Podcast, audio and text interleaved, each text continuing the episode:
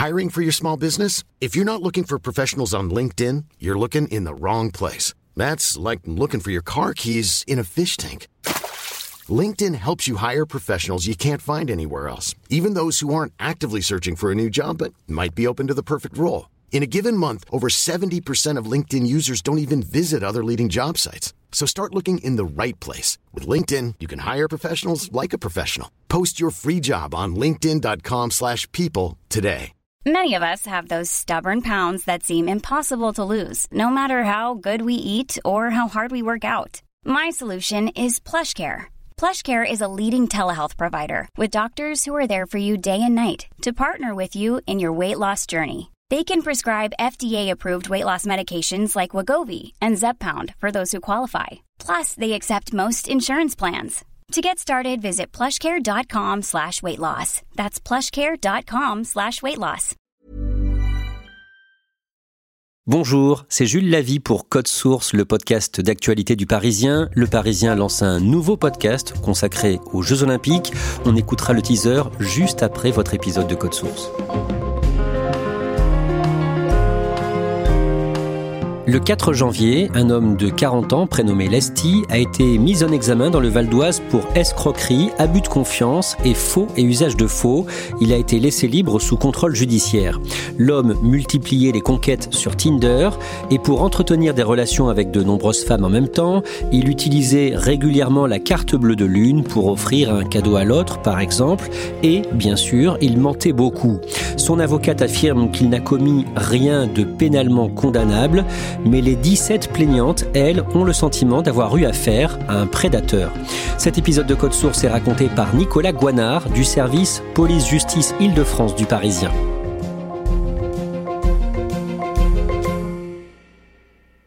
Nicolas Guanard, le vendredi 19 janvier, vous rencontrez à Paris dans un restaurant du centre commercial de Bercy Village l'une des plaignantes dans cette affaire, une femme que nous appellerons Juliette.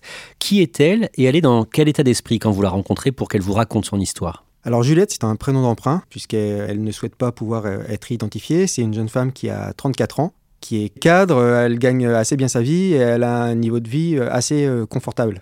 Et elle est encore touchée par une relation qu'elle a eue quelques mois plus tôt avec un, jeune homme. Elle est dans un état d'esprit plutôt combatif aussi, même si cette histoire l'a beaucoup marquée. Au printemps 2023, elle commence à discuter sur Tinder avec un homme de 40 ans, un certain Lesti, prénom peu répandu en France. Juliette le trouve comment physiquement? Physiquement, elle le trouve très beau. J'ai vu les photos. C'est un beau gosse qui a un très beau sourire. Euh, on peut dire que son sourire est, enjôleur. Il est athlétique, il fait 1m90, il a une barbe bien taillée. C'est quelqu'un qui présente très bien et qui a l'air euh, même euh, très sympa. Sur l'application, Lesti décrit à Juliette une vie qui pourrait faire rêver. Il lui en met plein la vue dans ce qu'il raconte. Elle qualifie les, premiers échanges de fluides. il se trouve beaucoup de points communs et il lui dit qu'il a travaillé pendant euh, trois ans à New York, qu'il a un meilleur ami suédois qui se prénomme Clark, qu'il est entouré de personnes euh, qui sont des cadres supérieurs, qui sont des architectes. Euh, il a une vie un peu déconnectée de la sienne, de ce qui est sa réalité à elle à, Paris. Un soir, au mois de mai, après un premier rendez-vous, elle vient le retrouver, mais avec plutôt l'idée de mettre un terme à cette relation naissante. Pourquoi? En fait, elle est venue à ce deuxième rendez-vous avec l'intention de euh, mettre un peu le, haut là. Euh, elle veut euh, arrêter cette histoire. Elle considère que le train de vie de Lesti va être beaucoup plus élevé que le sien et que financièrement, elle ne pourra pas suivre. Et surtout, elle dit, bah, moi, j'ai pas l'habitude de me faire entretenir, donc j'ai pas envie de continuer dans cette histoire. Qu'est-ce qu'il lui dit du coup? Alors il la rassure, il sait trouver les mots, il finit par lui dire que bah, c'est pas un flambeur et euh, ils finissent la soirée en s'embrassant en fait. C'est leur premier baiser euh, à ce moment-là. À partir de là, du coup, commence leur histoire. L'histoire commence, euh, elle dit qu'elle a trouvé son copain parfait. Elle est sur un petit nuage, comme elle le raconte, il, la bombarde d'amour. Il lui confie qu'il sort d'une relation et qu'ils sont séparés, donc avec sa précédente compagne parce qu'elle ne pouvait pas avoir d'enfant et que lui, c'est vraiment euh, son désir. Il veut fonder une famille, il veut avoir un enfant. Juliette, qui a 34 ans, euh, elle a vraiment envie, euh, elle aussi, d'avoir un enfant. Pour elle, c'est le père idéal et la relation se base là-dessus. Pour être clair, il dit qu'il veut avoir des enfants avec elle et il lui dit qu'il n'en a pas pour l'instant.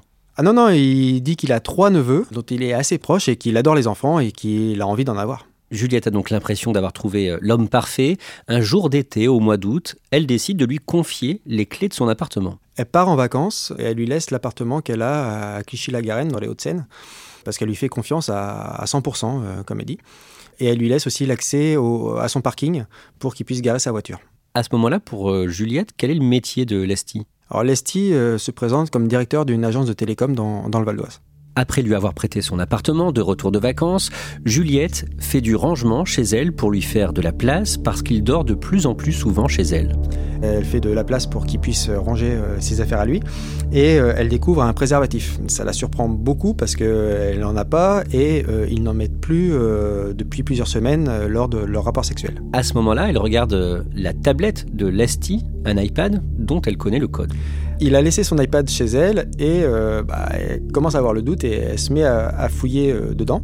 Et euh, l'erreur qu'a commise Lesty, c'est de synchroniser son téléphone portable avec son iPad, ce qui permet à Juliette d'avoir accès à tous les messages qui sont arrivés sur son téléphone portable, à toutes les photos.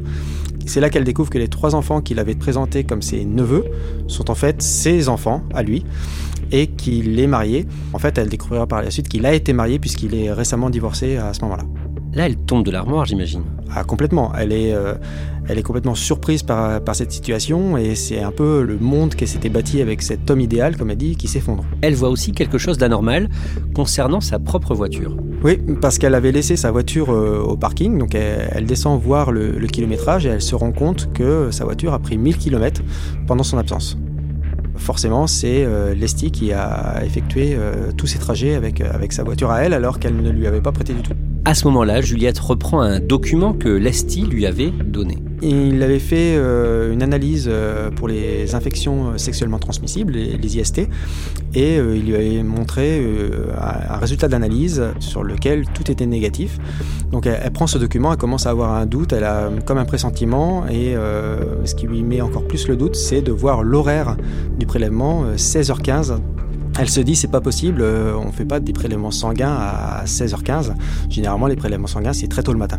Elle mène sa petite enquête, elle appelle le labo. Euh, tout de suite on ne peut pas trop lui donner les, renseignements, puis elle finit par, obtenir euh, les renseignements qu'elle souhaite et personne ne connaît l'esti dans, dans le labo, il n'est pas inscrit dans le fichier. Nicolas Guanard, à partir de ce moment-là, Juliette a en tête un documentaire diffusé sur Netflix et qui a fait beaucoup parler, l'arnaqueur de Tinder.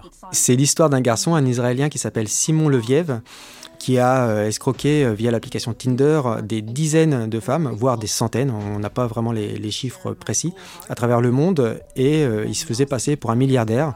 Et il a réussi à appâter ses victimes en faisant croire qu'il menait une vie de rêve sous les tropiques, avec des mondes de luxe, au volant de grosses voitures. Et c'est un documentaire qui a, beaucoup fait parler.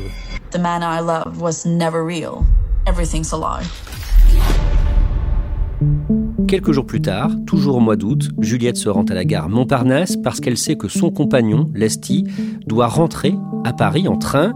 Elle sait donc précisément où l'attendre. Elle se met en planque, elle est devenue enquêtrice et elle a euh, pour but de le confondre en fait, de euh, l'avoir en face d'elle et de lui faire avouer même qu'il ment.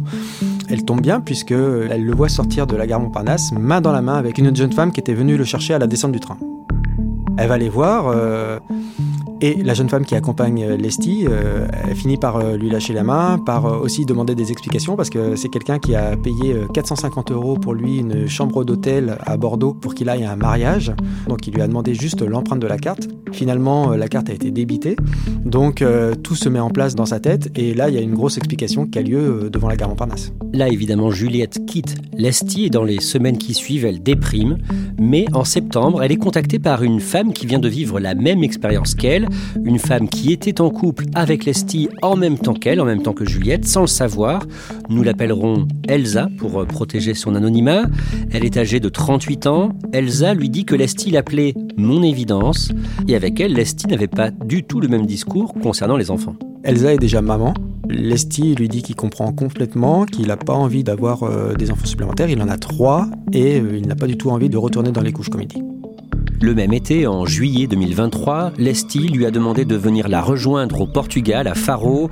Au début du week-end, le vendredi 21 juillet, Elsa doit aller prendre un avion à Roissy-Charles de Gaulle.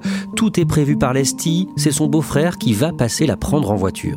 Le jour J, elle, attend euh, longtemps. Euh, le beau-frère est euh, coincé dans les embouteillages, paraît-il. Elle trépigne un peu d'impatience et elle finit par dire J'appelle un VTC et je vais par mes propres moyens à Roissy-Charles de Gaulle. Que se passe-t-il une fois arrivée à l'aéroport? Alors, une fois arrivée à l'aéroport, elle scanne son billet d'avion auprès de la compagnie Air France.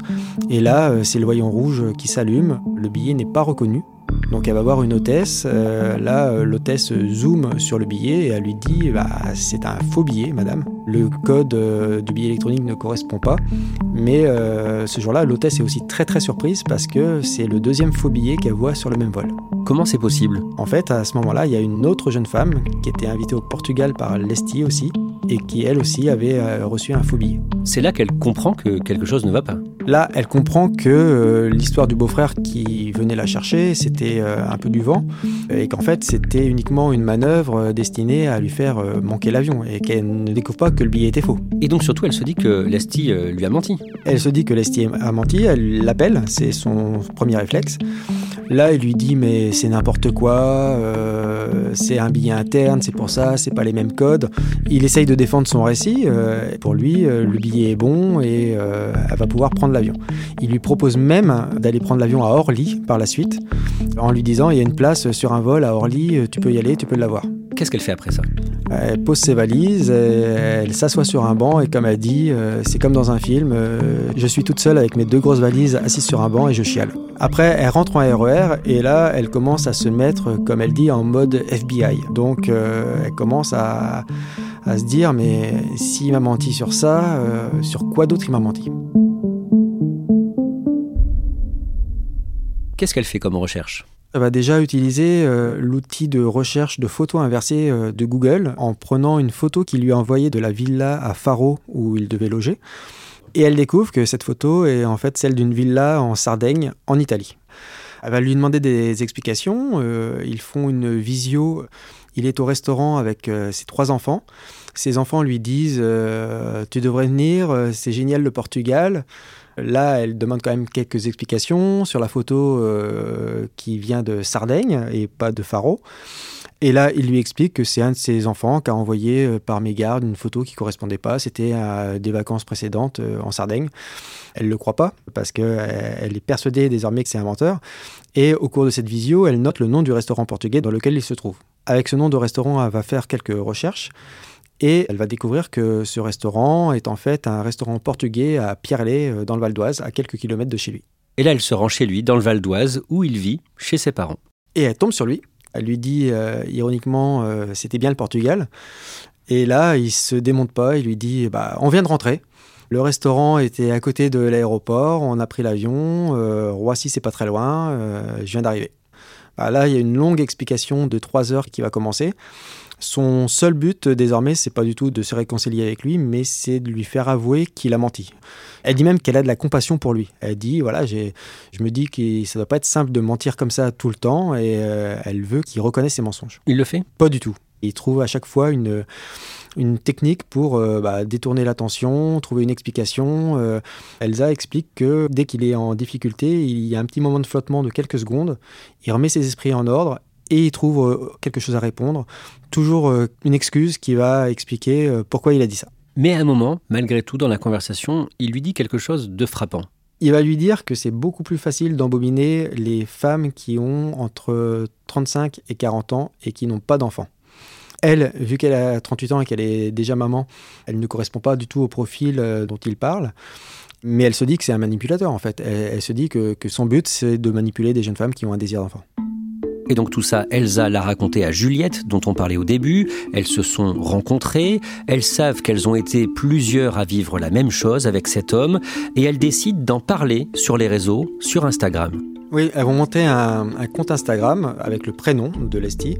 Et le but de ce compte Instagram, c'est de recueillir un maximum de témoignages de femmes qui ont croisé la route de Lesti. Et elles découvrent qu'elles ont été euh, très nombreuses dans ce cas. Les témoignages qui leur arrivent sont très nombreux. Elles ont des femmes qui euh, expliquent qu'elles l'ont connu sous le nom de Thiam ou de Calvin et euh, elles découvrent que bah, le mode opératoire est exactement le même. Des mensonges, beaucoup de mensonges, des cartes bleues oubliées euh, pour se faire payer des choses, des restos, des nuits d'hôtel, des voyages. Toutes racontent la même chose. L'une des femmes donne une anecdote bien particulière. Oui, il devait offrir un, un bouquet pour l'anniversaire de sa mère, mais n'avait pas sa carte bleue sur lui, donc euh, c'est elle qui a payé les fleurs. Et en fait, ces fleurs, il les a ensuite offertes à Elsa, qui était euh, à l'hôpital à ce moment-là, elle venait de se faire opérer. Et euh, il est arrivé avec les, les fleurs qui avaient été payées par une autre. Soyons clairs, les montants dont on parle, ils ne sont pas forcément très importants non, ce sont des montants euh, assez petits, parfois euh, quelques dizaines d'euros. Ça peut monter à quelques centaines d'euros euh, sur des chambres d'hôtel ou, des voyages, mais c'est jamais de gros montants. Une autre ancienne conquête de l'Esti, une ancienne collègue de travail, affirme avoir perdu, elle, beaucoup d'argent à cause de lui. Ils se sont rencontrés au travail dans une société de convoyage de véhicules. Et euh, au départ, ils, sont amis euh, tous les deux. Ils finissent par euh, nouer une, relation un peu plus sentimentale. Lesti, à ce moment-là, lui dit être en instance de divorce et avoir beaucoup de frais d'avocat. Il utilise des arguments totalement différents que ceux utilisés avec les victimes de Tinder. Il a besoin d'argent pour donner à manger à ses enfants et euh, bah, elle lui euh, donne euh, de l'argent pour l'avocat, pour les enfants, et elle estime cette somme sur un peu plus d'un an à, près de 10 000 euros. Au total, 17 femmes franciliennes déposent plainte contre lui pour abus de confiance, escroquerie, mais aussi mise en danger de la vie d'autrui à cause des analyses de sang falsifiées. Et le 4 janvier, Nicolas Guanard, Lesti est placé en garde à vue devant les policiers, puis devant le juge d'instruction qui le reçoit pour l'interrogatoire de première comparution. Il euh, conteste totalement les faits. Euh, non, il n'a pas escroqué ses femmes. Euh, il comprend pas vraiment ce qu'il fait là. Pour lui, il est simplement un séducteur, c'est ça? Oui, pour lui, il a eu des, relations avec ses femmes, oui, qui étaient totalement consenties. Et puis, s'il y a eu des échanges financiers entre eux, bah, c'est ce qui se passe dans n'importe quel couple, puisque dans n'importe quel couple, il peut y avoir des échanges monétaires. Nicolas Guanard, vous avez bien sûr cherché à avoir la version de cet homme, Lesti, et c'est son avocate qui vous a répondu. Qu'est-ce qu'elle dit pour le défendre? Son avocate euh, me dit qu'elle euh, comprend que ces femmes ont été blessées. Les infidélités sont reconnues. Il conteste pas du tout qu'il a été infidèle, qu'il leur a menti. Sauf que euh, elle, elle considère que bah, ce sont des, relations de, couple classiques, qu'on est sur le terrain de la morale et pas sur le terrain de la loi. Il n'a rien fait d'illégal pour elle même s'il y a eu, euh, comme on le disait, des échanges financiers entre eux, c'est la vie normale d'un couple. Concrètement, on peut lui reprocher des choses pénalement? Ça, c'est l'instruction qui va pouvoir le, déterminer et le dire. À l'issue de la garde à vue, il a été euh, déféré et présenté à un juge d'instruction qui l'a mis en examen. Donc il est mis en examen pour abus de confiance, escroquerie, faux et usage, et il a été placé sous contrôle judiciaire. Donc euh, cette mise en examen, c'est quand même le signe que euh, la justice prend au sérieux cette affaire, qui a des indices graves et concordants. Et euh, le parquet aurait très bien pu décider de classer sans suite euh, l'affaire, mais il a décidé d'ouvrir une information judiciaire. Bien sûr, ça ne veut pas dire qu'il est coupable forcément. Non, du tout. Un non-lieu peut être prononcé à l'issue de cette information judiciaire. C'est le juge d'instruction qui décidera de le renvoyer ou pas devant un tribunal correctionnel. Et le fait d'avoir menti sur ses analyses de sang, il peut être condamné pour ça? La mise en danger de la vie d'autrui n'a pas été retenue parce qu'il n'y avait pas de danger imminent, c'est-à-dire euh, s'il avait été porteur par exemple du VIH, là ça aurait pu tenir puisqu'il y avait le, danger imminent de, contaminer euh, les femmes avec qui euh, il avait des rapports sexuels. Mais c'est sur le volet faux et usage qu'il peut avoir des problèmes puisque le laboratoire du 3e arrondissement de Paris a déposé plainte et qu'il est mis en examen pour ça. Nicolas Guanard, plusieurs victimes étaient tombées enceintes de lui et elles ont dû avorter. L'une d'elles a témoigné euh, dans euh, un podcast du Média Brut en août 2022. Alors à l'époque, elle, ne parlait pas de l'estime mais de Calvin. C'est l'autre nom sous lequel il se présentait sur Tinder. Et euh, elle explique que deux jours après leur séparation, en fait, elle a appris qu'elle était enceinte. Quand elle lui a parlé de cette grossesse, il lui a dit bah, Maintenant tu avortes et on n'en parle plus. En gros, il m'a juste demandé euh, quand est-ce qu'allait avoir lieu l'intervention. Et voilà, euh, je pense qu'il avait besoin de s'assurer, encore une fois, que cette l'histoire allait se clôturer complètement et qu'il n'y aurait pas d'autres traces que celles qu'il avait laissées dans sa vie de couple. Et avec elle, Lesty a presque justifié son comportement. Oui, ils finiront par avoir une explication euh, assez franche en fait. Euh, au, terme de longues semaines euh, de, fuite en avant de sa part, donc elle, réussit à, lui parler. Et là, il lui explique que grâce à lui, elle a élevé son niveau de vigilance envers les hommes. Et il a cette phrase absolument ultime dans laquelle il me dit, euh, tu sais, euh, les systèmes de sécurité euh, informatique se sont renforcés grâce aux attaques des hackers. S'il n'y avait pas eu des hackers sur Internet, les pare-feux ne se seraient jamais érigés comme ils le sont aujourd'hui. Finalement, c'est grâce à lui, ou en tout cas grâce à ce qui s'était passé, ça me permettait d'élever mon niveau de vigilance par rapport aux hommes. Les femmes qui ont porté plainte contre lui aujourd'hui, notamment Juliette et Elsa, dont on a parlé, qu'est-ce qu'elles espèrent? Bah, Elles espèrent plusieurs choses. Elles espèrent qu'ils reconnaissent euh, qu'il leur a menti, qu'il les a parfois volés. Et euh, elles espèrent aussi qu'il ne recommencera pas. C'est pour ça qu'elles sont dans une espèce de campagne euh, pour faire connaître le parcours de Lestie, pour essayer de prévenir en fait que d'autres femmes ne tombent pas dans le panneau et ne se fassent pas avoir par cet homme.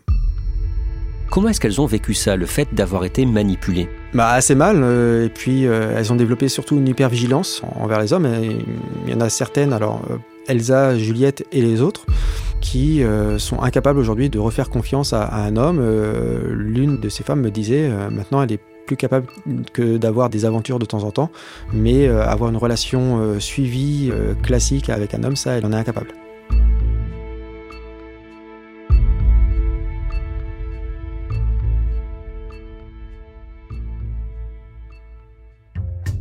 Merci à Nicolas Guanard. Cet épisode de Code Source a été produit par Clara Garnier Amourou et Thibault Lambert avec Julien Moncouquiole à la réalisation. Merci d'écouter Code Source. Si vous aimez les faits divers, chaque samedi, le Parisien vous raconte une grande affaire criminelle dans Crime Story. Et puis, nouveau rendez-vous à venir le 14 février, le Sacre, podcast Jeux Olympiques du Parisien qui va nous accompagner jusqu'à Paris 2024. On écoute le teaser de ce nouveau podcast. Bonjour, c'est Anne-Laure Bonnet. Je suis très heureuse de vous présenter Le Sacre, le podcast événement du Parisien qui va vous accompagner jusqu'aux Jeux Olympiques de Paris 2024.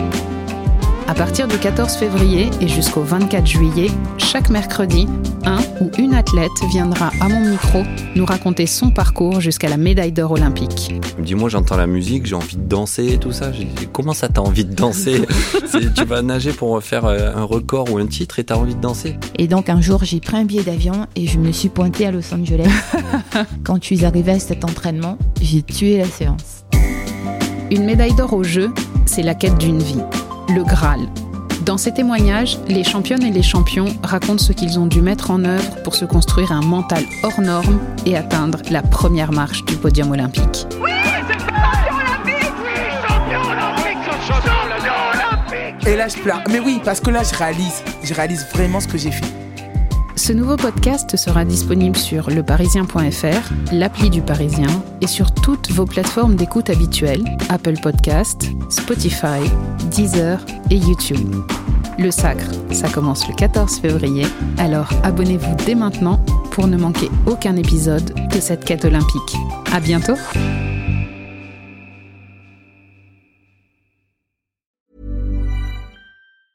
Small details are big surfaces. Tight corners or odd shapes? Flat, rounded, textured, or tall? Whatever your next project, there's a spray paint pattern that's just right. Because Rust new Custom Spray 5 in 1 gives you control with five different spray patterns.